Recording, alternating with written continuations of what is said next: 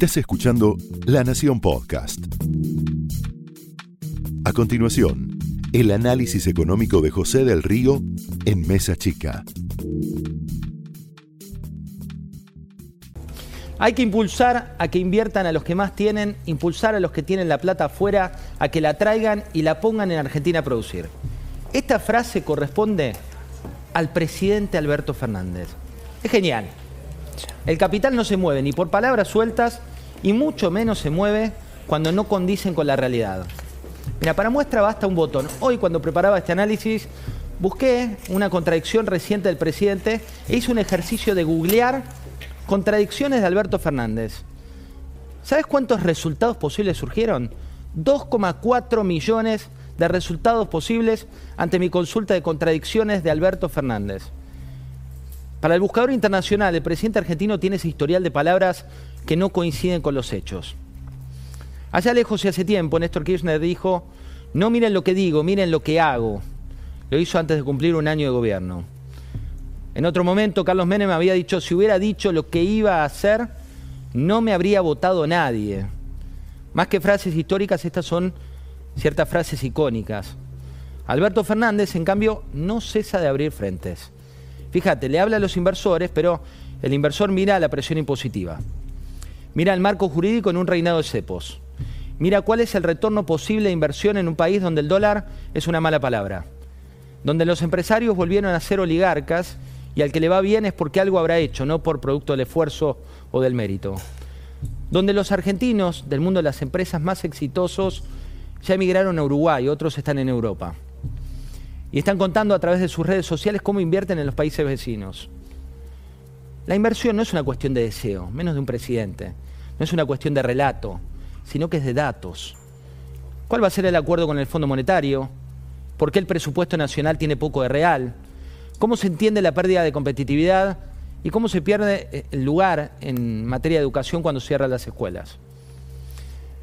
Se rompió ese prisma, el del esfuerzo, el del crecimiento, el del valor del trabajo, se rompió el GPS de una celebración de un 2,5% de inflación, un 52% anual con precios congelados, que Alfredo Sainz te va a contar en, en, detalle en unos minutos.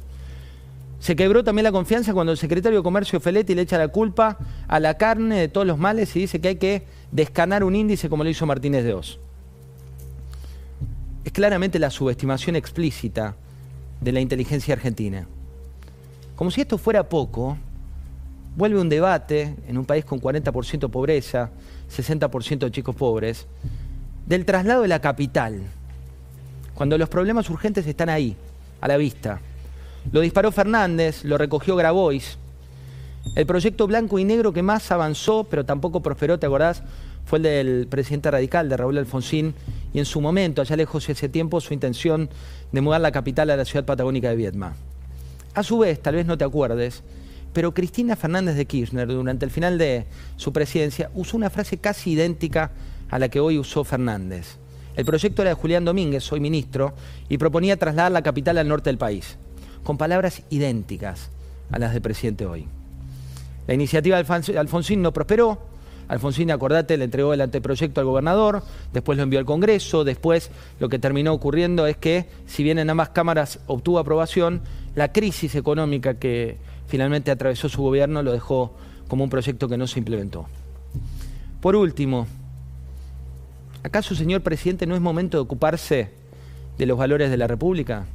De la independencia de poderes, de la seguridad jurídica, de la seguridad judicial. Eso miran los inversores. A nadie le pasa inadvertido la velocidad con la que avanzan las causas y los expedientes de Cristina Fernández de Kirchner. De las ocho y solo tiene cuatro causas elevadas a la instancia de debate oral. Tampoco pasa inadvertido que el presupuesto 2022 es de ficción. Y mucho menos que los indicadores, que esas palabras a las que usted hace referencia, reflejen en un buscador como Google que 2,4 millones de veces usted se contradijo a sí mismo. Esto fue el análisis económico de José del Río en Mesa Chica, un podcast exclusivo de la Nación. Escucha todos los programas de La Nación Podcast en www.lanacion.com.ar. Suscríbete para no perderte ningún episodio. Estamos en Spotify, Apple Podcast, Google Podcast y en tu reproductor de podcast favorito. Seguí escuchando La Nación Podcast.